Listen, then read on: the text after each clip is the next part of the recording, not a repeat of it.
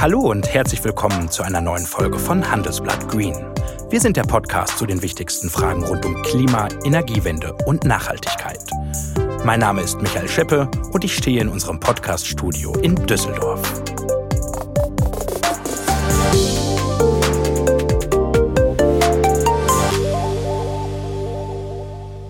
Die Nacht vom 14. auf den 15. Juli werden die Menschen im Ahrtal und Teilen von NRW wohl nie wieder vergessen. Aus kleinen Bächen wurden reißende Sturzfluten, die ganze Häuser, Straßen und auch massive Brücken zum Einsturz gebracht haben. Ja, so schlimm waren die Regenfälle damals. Fast 200 Menschen sind gestorben in der Folge der Katastrophe und die Sachschäden liegen in Milliardenhöhe. Auch heute gibt es in den betroffenen Gebieten noch längst keine Normalität. Ganze Straßenstriche sind unbewohnbar, viele Häuser sind immer noch nicht ans Gasnetz angeschlossen.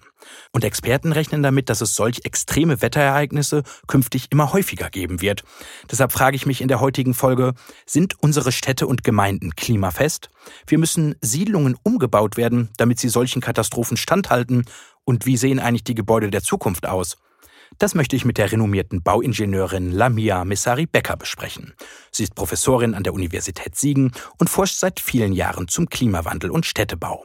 Sie berät die Bundesregierung in Umweltfragen und ist Mitglied im Club of Rome.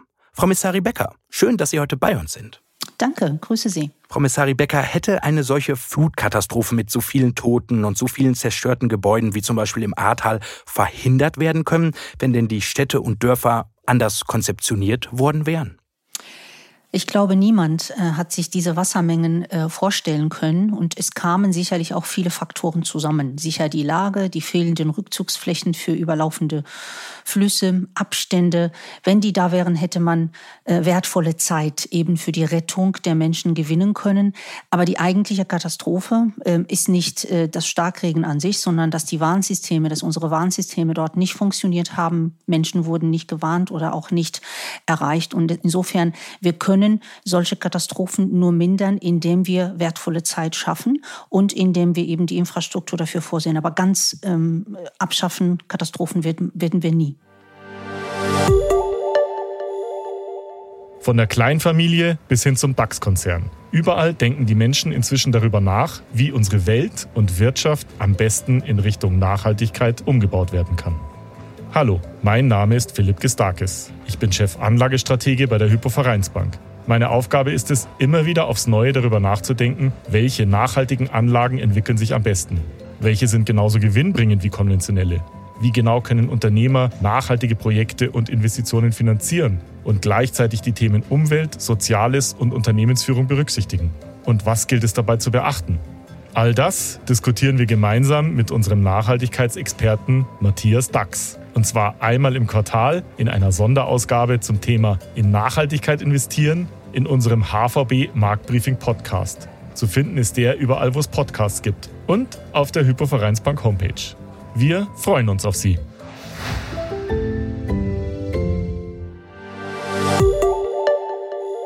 Lassen Sie uns doch gerne über die Infrastruktur sprechen. Klar, das Warnen hätte wäre wahrscheinlich auch sehr sinnvoll gewesen, dann hätten die ähm, ja die Betroffenen Zeit gehabt zu flüchten. Aber wie müssen wir denn ganz konkret unsere Siedlungen, unsere Häuser umbauen, damit man solche Katastrophen vielleicht verhindern kann? Was sind da die wichtigsten Maßnahmen aus Ihrer Sicht?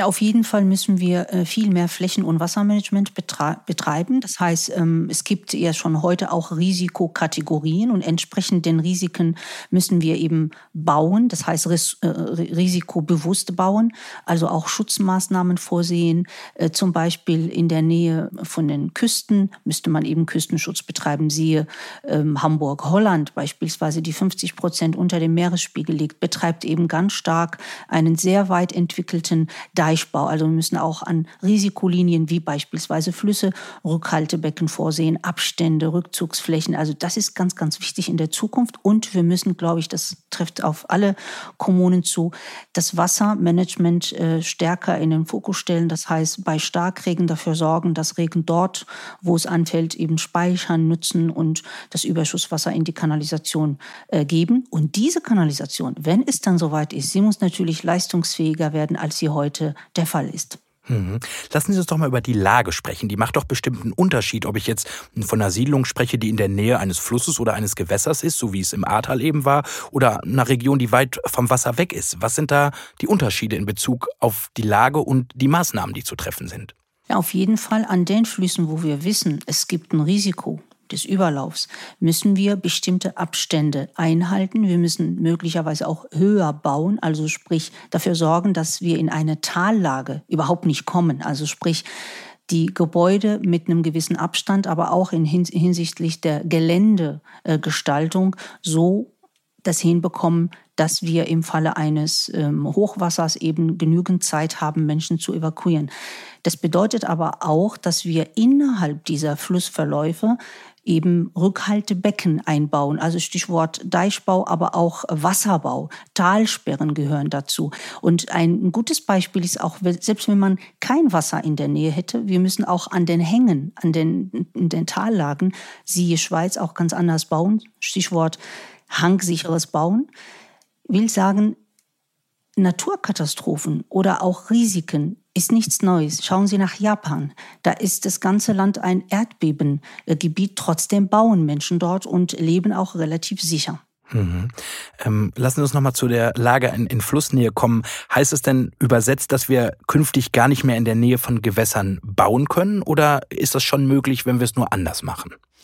Ich frage andersrum, wo ist es schöner, als äh, an Grün und an Wasser zu leben? Also wir sollten aus dieser Flutkatastrophe äh, nicht äh, Panik ähm, betreiben, beziehungsweise wir sollten eher uns fragen, was hat da nicht funktioniert? Und dort waren möglicherweise die Schutzstrukturen nicht da. Das heißt, auch an Flüssen können wir leben, aber eben mit den Schutzmaßnahmen, die dafür vorgesehen sind. Eben Deichbau, Keller entsprechend verstärken, Abstände entsprechend vorsehen. Dann kann man auch dort wunderbar leben. Wenn wir schon über das Beispiel der A-Region sprechen, ähm, dort werden ja jetzt auch Gebäude wieder aufgebaut. Ist es denn sinnvoll, in solchen Regionen quasi an derselben Stelle nochmal Häuser hinzusetzen? Was wäre da Ihr Rat als Expertin? Mein Rat wäre, dass man nicht eine Reparatur versucht, sondern einen Neuanfang. Wir können ja nicht die Gebäude einfach eins zu eins hinstellen, wo sie waren, sondern wir müssen dafür sorgen, dass wir einen Neuanfang hinbekommen. Das heißt, fragen, wie sind die Abstände? Welche Gebiete bebauen wir? Wie müssen wir die Brücken ertüchtigen? Wie muss die Infrastruktur auch die unterirdische sein? Also Kanalisation etc. Wo müssen wir beispielsweise auch ganz gezielt innerhalb der Ortschaft oder zwischen den Ortschaften Rückhaltebecken für das Wasser bauen und wie müssen wir, wo müssen wir auch Freiflächen also so, sogenannte Rückzugsflächen auch vorsehen. Das sind die Aufgaben, die wir jetzt angehen müssen, damit nicht eins zu eins wieder aufgebaut werden darf. Hm, aber Sie würden jetzt auch nicht sagen, auf keinen Fall dort nicht mehr hinbauen und, und dort wegziehen, sondern Sie wollen, können den Menschen schon sagen, sie können ihre Heimat ein Stück weit behalten.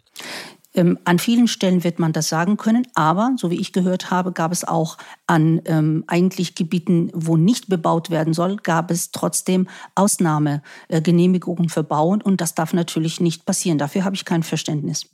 Lassen Sie uns doch mal über die gesamte Republik sprechen. Können denn hier alle Städte und Gemeinden klimafest gemacht werden oder müssen wir das akzeptieren, dass einige Gebiete demnächst unbewohnbar sind? Wir sind in Deutschland, äh, Gott sei Dank, oder noch nicht so, so stark betroffen von ähm, diesen Ereignissen, dass wir ganze Gebiete aufgeben müssen. Ich habe ähm, erwähnt, dass in Holland 50 Prozent der Fläche unter dem Meeresspiegel liegt. Und die wären also viel schlimmer betroffen, wenn der Meeresspiegelanstieg auch noch ähm, stärker kommt will sagen, wir müssen einfach begreifen, dass je Lage, je Risikolage, je Situation wir anders bauen müssen. Da ist der Wasserbau extrem wichtig, der Deichbau extrem wichtig, Küstenschutz extrem wichtig. Und dann müssen wir schauen, wo gibt es Lagen, die tiefer liegen als die, äh, die fließenden Gewässer, wo gibt es Risikolinien, wo gibt es ähm, Gebiete, die zu sehr versiegelt sind, sprich wo Starkregen nicht wirklich ähm, gespeichert werden kann oder ähm, versickern kann. Dann müssen wir reagieren. Und wenn Sie sagen, wie viele Städte oder müssen alle Städte, können alle Städte klimafest gemacht werden, Klimawandel festgemacht werden. Wir können sehr viel durch Klimaanpassung, äh, Schutz für, für Menschen und Existenten vorantreiben. Wir werden aber nie die absolute Sicherheit bekommen. Heißt das auch, dass wir einige Regionen vielleicht rückbauen müssen, dass wir Häuser, ich sag mal, abreißen müssen und die Menschen in andere Lagen ziehen müssen? Ich glaube, wir müssen, bevor wir Häuser abreißen, müssten wir schauen, wo sind Flächen, die wir der Natur zurückgeben können? Wo sind versiegelte Flächen, die keine Rückzugsflächen darstellen können für Wasser? Wo können wir sie zurückbauen, sprich wieder begrünen? Wo können wir Flüsse wieder freilegen? Im Prinzip den Flüssen mehr Raum geben, damit im Falle eines Fall, im Falle von Starkregen wir die Möglichkeit haben zu reagieren, sprich das Wasser sein, sich ausbreiten kann und wir in der Zeit eben Menschen und Existenzen retten. Das ist die Aufgabe. Nicht, dass wir bestimmte Gebiete komplett nicht ähm, äh, bewohnen können. Das sehe ich ehrlich gesagt noch nicht. Und das ist natürlich auch eine schwierige Frage, weil es geht immer um Heimat von Menschen. Wenn es solche Gebiete geben sollte, wo wir also Schutzmaßnahmen überlegen und wo wir all diese äh, Umbauten oder all diese Korrekturen betreiben und wir sehen aber trotzdem nach Analysen, es reicht nicht. Wir können keinen sicheren Schutz anbieten. Dann kommt die Stunde des äh, Rückbaus, die Stunde der, der Änderungen. Und dafür braucht es wirklich auch Politikerinnen und Politiker vor Ort, die sehr empathisch sind und mit Menschen dort die Lösungen besprechen. Das sollte und kann und darf eine Wissenschaftlerin nicht entscheiden. Aber offenbar ist ja die Gefahr noch nicht so groß, dass wir flächendeckenden äh, Rückbau machen, wenn ich Sie hier richtig verstehe, Frau Messari Becker. Ähm, wir haben ja jetzt viel über Hochwasser gesprochen. Das äh, ist äh, wahrscheinlich der Tatsache geschuldet, dass wir die Bilder alle noch im Kopf haben aus diesem Sommer. Nun gibt es ja auch andere Extremwetterereignisse. Zum Beispiel Hitze haben wir vor allen Dingen in den letzten Sommern erlebt. Ähm, wie können sich denn Städte und Gemeinden auf solche Extremwetter wie eben Hitze vorbereiten? Die ähm, Auswirkungen von Klimawandel oder Wetterextreme sind ja eben nicht nur äh, Regen, Starkregen, Hochwasser, sondern eben auch Hitze, Dürre, äh, Brand auch ein, ein, ein, ähm, eine Folge. Und das Gute ist, alle Maßnahmen, die ich gegen Starkregen betreibe, die helfen mir auch in der Hitze. Beispielsweise Gründächer, die wirklich klimaaktiv sind. Beispielsweise Abstände zwischen Gebäuden so, dass man sich gegenseitig verschatten kann. Beispielsweise Wasser und Grün als Planungselement im Außenraum, so dass man tatsächlich auch Wasser zur Kühlung nutzen kann. Das war früher eigentlich ganz normal. Das haben wir verlernt durch die Industrialisierung, durch das schnelle Bauen, durch das zu viel Versiegeln. Es gibt auch Städte, die heute noch diese Maßnahmen betreiben und die das in der DNA ihrer Baukultur haben, wenn sie beispielsweise Richtung Andalusien schauen. Da ist Wasser und Grün eigentlich innerhalb der Bebauung wie selbstverständlich. Und das müssen wir jetzt eben stärker betreiben. Und es gibt Städte, die fangen damit an, Berlin, Essen und so weiter. Mhm. Wenn ich Ihnen so zuhöre, gibt es also einen größeren Umbaubedarf und das ist ja offenbar auch nötig. Ähm, ich könnte mir aber auch vorstellen, das wird massiv viel Geld kosten. Aus Ihrer Sicht eine lohnende Investition? Absolut. Jede Investition, die wir in Menschenschutz und Existenzenschutz, das geht auch um Binnenwirtschaft, investieren, ist eine gute Anlage. Wir können natürlich nicht sagen, wie viel das sein wird, aber Prävention ist wichtig und man darf ja nicht vergessen, so eine Umbauinitiative, so eine Infrastrukturoffensive und Städteumbau, das ist auch etwas, was Kapazitäten, was Jobs schafft und wir dürfen bei der Gelegenheit ja auch sehen, dass wir das mit dem Klimaschutz verbinden. Es geht also bei der Klimaanpassung zwar darum, darum, dass man durch die Maßnahmen heute und hier Menschen schützt und durch die Anpassungen natürlich die kommenden Generationen. Aber wir können sie wunderbar auch mit Klimaschutzmaßnahmen verbinden. Beispielsweise, wenn wir schon aufmachen, um die Kanalisation zu erweitern, könnten wir auch ähm, Rohre verlegen für neue äh, Medien, also Wasserstoff. Wir könnten, wenn wir unsere Gebäude anpassen, könnten wir nicht nur grün anbauen, sondern wir könnten auch äh, erneuerbare Energien, Erzeugung und Gewinnung am Gebäude implementieren. Also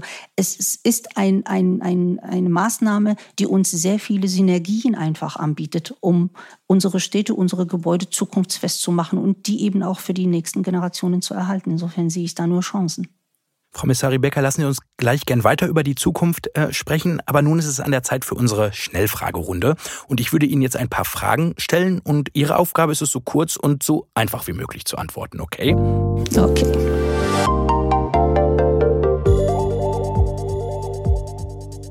Atomkraft, ja oder nein? Nein für Spaltung, ja für Fusion, wenn wir so weit wären. Inlandsflug oder Bahnfahrt? Ich ziehe Inlandsflug vor. Ich weiß aber als Bauingenieurin, dass Bahnstrecken sehr lange dauern. Manchmal muss ich auch Innenflüge nehmen. Das ist keine Frage, wo man Leuten schlechtes Gewissen machen sollte.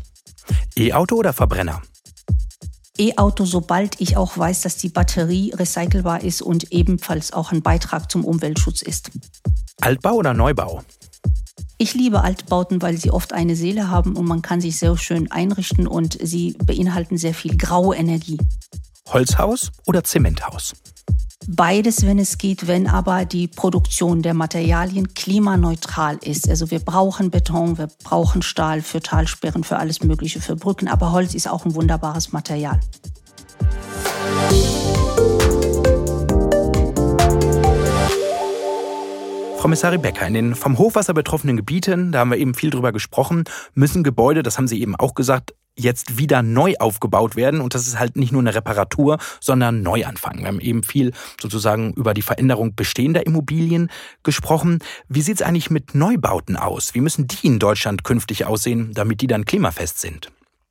Neubauten müssen insbesondere ressourcenminimiert äh, sein. Das heißt, die müssen so gebaut werden, dass wir sie auch rückbau, rückbaubar gestalten. Also wie ein Auto, man kann das äh, am Ende zerlegen. Das ist wichtig, damit wir vom Ressourcenverbrauch runterkommen. Also Recycling, Rückbaubarkeit.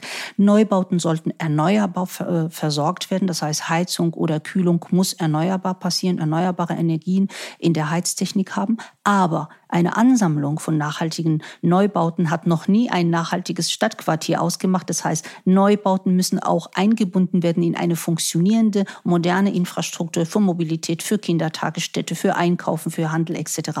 Der Neubau ist aber nur ein Prozent oder zwei Prozent unserer Bautätigkeit. Wir müssen viel mehr über den Bestand sprechen. Unsere Städte sind eben gebaut. Hm.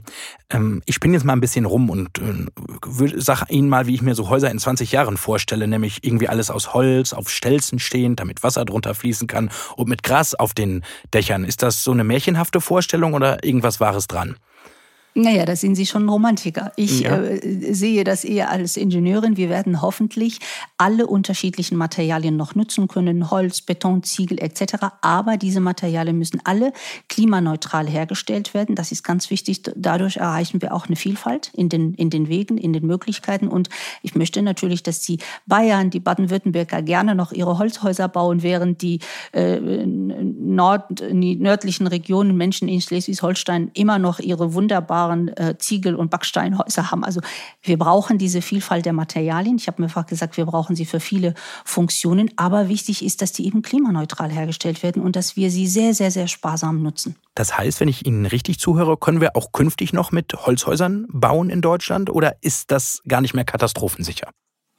Natürlich können wir mit Holz weiterbauen, weil Holz ist ein wunderbares Material. Wir schaffen heute sogar auch Hochhäuser mit Holz. Wichtig ist nur, dass wir die Funktion verstehen und das nur dort einsetzen, wo es Sinn macht. Es macht keinen Sinn, eine Talsperre aus Holz zu bauen. Es macht keinen Sinn, eine Brücke über den Ozean aus äh, Holz zu bauen. Holz ist aber auch ein, ähm, zwar nachhaltig und, und, und auch nachwachsend, aber wir dürfen nicht vergessen, dass wir auch unsere Wälder brauchen, die Lungen der Städte, die Lungen dieser Welt. Wir dürfen also bei, beim Holzwirtschaften auch darauf achten, dass wir nur so viel verbauen, wie auch nachwächst. Dann ist auch Holzbau wirklich vernünftig. Wobei wir brauchen ja auch Beton, würde ich mal behaupten, was natürlich in der Klimabilanz viel schlechter ist, ist als Holz. Aber das, darauf lässt sich nicht verzichten, richtig? Wir, genau, wir brauchen äh, gegen den Klimawandel äh, jetzt zugespitzt Beton und Bäume.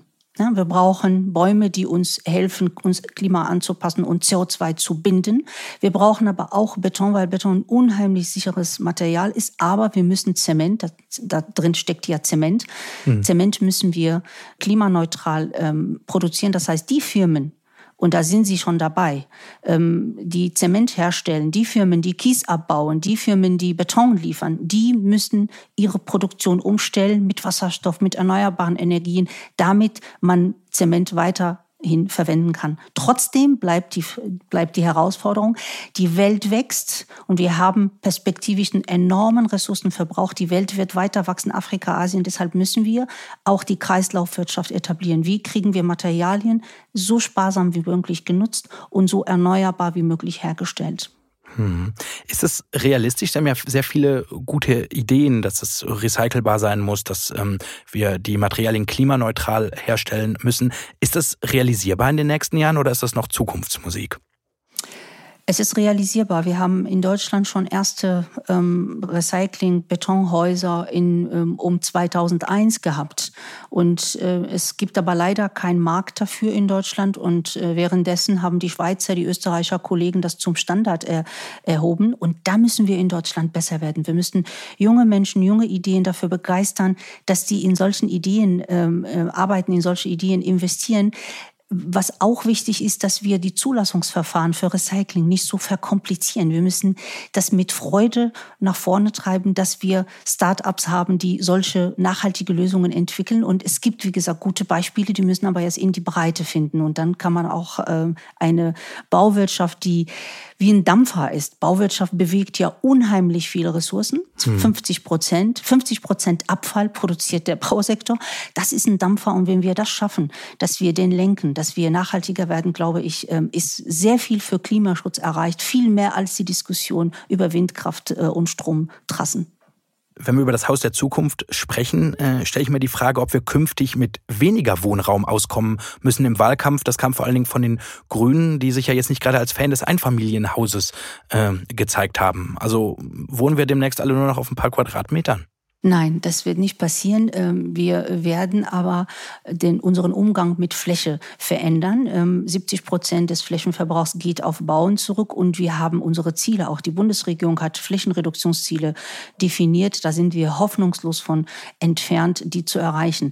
Wir müssen beim Wohnen dafür sorgen, dass wir durch innovative Ideen, beispielsweise Grundrisse, die man im Laufe des Lebens auch aufteilen kann, sodass man aus einer Wohnung zwei, drei machen kann oder aus zwei Wohnungen eine große machen kann, sodass wir wir den Wohnraum entsprechend unserer Bedürfnisse nutzen. Ältere Menschen wollen vielleicht gar nicht so viel äh, Raum haben, wenn die Kinder schon ausgezogen sind. Währenddessen sucht eine Familie händeringend nach einer größeren Wohnung. Also wir müssen auch im Wohngebäude etwas flexibler werden und wir müssen diese Tauschideen auch fördern und Ganz wichtig, die Kommunen wären besser in der Lage, Wohnraum zu schaffen, wenn man nachfertigten dürfte. Also Baurecht, Reformen ist hier Stichwort.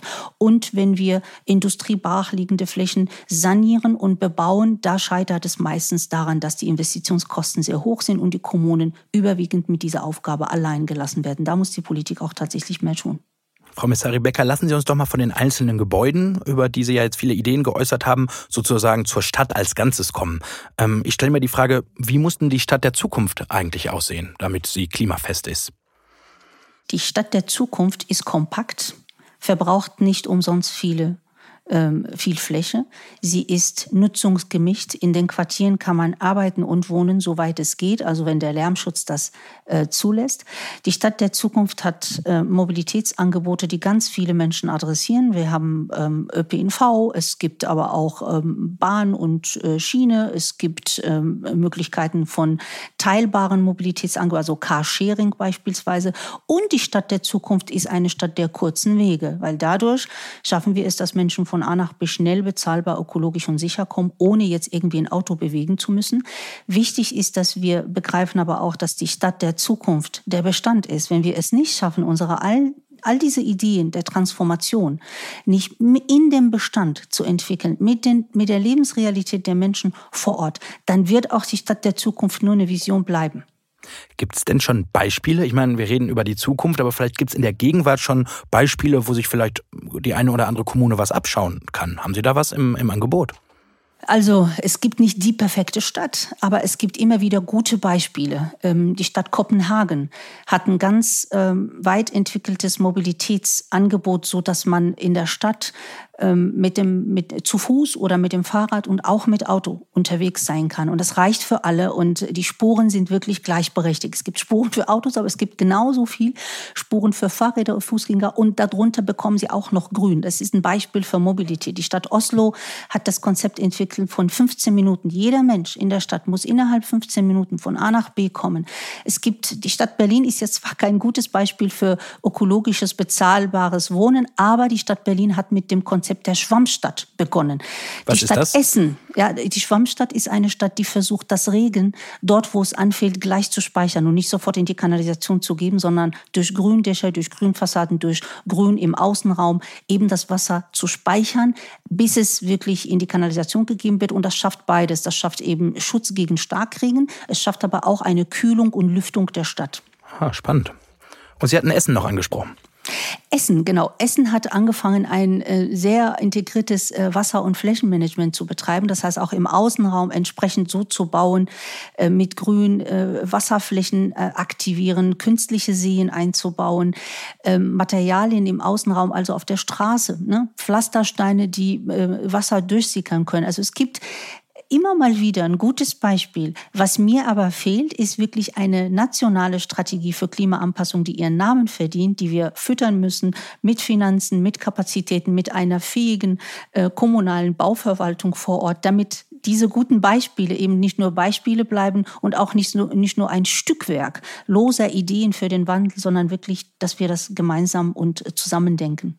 Da haben Sie ja eine Brücke gebaut für das letzte Thema, über das ich äh, mit Ihnen heute sprechen möchte. Die Wahl ist ja nun ein paar Tage her. Die Sondierungen laufen mit äh, ganz interessanten Farbkombinationen, die wir uns vor ein paar Jahren noch gar nicht gedacht hätten. Und Sie fordern auf Bundesebene ein Bauministerium. Warum das denn? Äh, das ist einfach, weil die Lebensplanung, die Lebensraumplanung ähm, der Menschen keine Marginalie ist. Wir, ähm, wir haben, also nichts vereint uns einfach mehr als die Gemeinsamkeit von Arbeiten, Wohnen und Leben. Und das Bauministerium war ja lange Jahre wirklich wie eine Marginalie immer rumgereicht. Mal war es mit Verkehr, mal mit Infrastruktur, mal mit Umwelt, jetzt mit Heimat und Innerem. Und wo ich hinschaue, verpassen wir die Ziele. Die Flutkatastrophe hat uns gezeigt, was es bedeutet, wenn die Infrastruktur nicht fit ist. Aber wir haben auch Ziele im Bereich Flächeneinsparung. Da haben wir noch nicht mal die Hälfte erreicht. Wir haben große Probleme, ökologisches, bezahlbares Wohnen zu schaffen. Wir haben eine enorme Kluft zwischen Stadt und Land. Und gleichzeitig sind die Herausforderungen der Zukunft, Mobilitätswende, Energiewende, Digitalisierung und so weiter, viel zu groß, dass man jetzt sagen könnte, ja, bauen tun wir mit irgendeinem Ministerium zusammen. Nein, bauen Wohnen, Stadt- und Raumentwicklung in Verbindung mit Infrastruktur ist eine wichtige Angelegenheit und ich hoffe, dass die Politik das auch sieht, dass auch diese, diese, dieser Bereich auch einen Raum darstellen kann für Klimaschutz, für mehr Innovation, für mehr Klimaanpassung, für mehr ähm, ja, Zukunftsfähigkeit. Hm, halten Sie es für denkbar, dass eine Koalition, wo ja vermutlich äh, Gelb und Grün drin sein wird, diese Themen auch vorantreiben kann? Kann, ist die, äh, ist, ist die Betonung. Liberale und Grüne sehe ich tatsächlich als eine historische Chance für eine nachhaltige industrielle Revolution einerseits, aber auch eine nachhaltige Einbindung äh, der Ziele mit der Lebensrealität der Menschen vor Ort. Da gibt es etliche Beispiele, die man, wo, wo eigentlich Grüne und äh, FDP und Grüne und äh, Liberale sich ergänzen und Hand in Hand sowohl für eine Revolution in der Wirtschaft als auch für eine Ökologisierung der sozialen Marktwirtschaft und vor allen Dingen Und das ist eben im Gebäudesektor und Stadtplanung ganz, ganz wichtig. Wir müssen dort alle Wege zulassen. Wir können keine Pauschalierung äh, vertragen im Gebäudesektor. Dort leben Menschen, unsere Städte, unsere Gebäude sind die Lebensräume und wenn wir es schaffen, diesen Aufbruch, diese Erneuerung mit Nachhaltigkeitszielen, also menschengerecht, menschennah zu verbinden, dann glaube ich, ist viel mehr gewonnen als in den letzten Jahren. Und deshalb setze ich tatsächlich jetzt auch, dass die Liberale und Grüne äh, ja, zusammenfinden. Und jetzt habe ich noch eine allerletzte Frage an Sie, wann Sie nämlich ja. in Ihrem persönlichen Alltag zuletzt ein schlechtes Gewissen der Umwelt gegenüber hatten. Mm. Ich habe deshalb kein schlechtes Gewissen, weil ich weiß, ähm, es gibt nicht die perfekte Lösung. Schauen Sie, ich fahre einen Diesel, aber die graue Energie, bis dieses Auto hergestellt wurde, die ist enorm. Kaufe ich morgen ein Elektroauto, bin ich vielleicht im Betrieb ähm, äh, zufriedener und habe weniger CO2-Emissionen. Aber bis, bis dieses Elektroauto hergestellt wurde, äh, das dauert. Also da, da haben wir auch sehr viele Emissionen. Ähm, ich habe dann eher ein schlechtes Gewissen beim Elektroauto, weil ich weiß, dass, die, dass der Abbau von Rohstoffen unter äh, menschenunwürdigen Arbeitsverhältnissen stattfindet, da hätte ich ja eher schlechtes Gewissen im Moment. Aber ich bin mir ganz sicher, es wird in der Zukunft Recyclingstrategien und auch ähm, sozial nachhaltige Arbeitskonzepte in diesen Ländern, damit man da auch wirklich kein schlechtes Gewissen hat. Und was Fliegen und Fahren angeht, geht es mir tatsächlich so, wenn ich bundesweit unterwegs bin, ähm, fahre ich sehr lange ähm, Bahn und mhm. irgendwann ähm, bin ich müde und will wieder wechseln auf Innenflug, bis ich dann merke, naja, Innenflug ist auch keine, keine wirkliche Zeiteinsparung durch die Sicherheitskontrollen und all das, was dazugehört.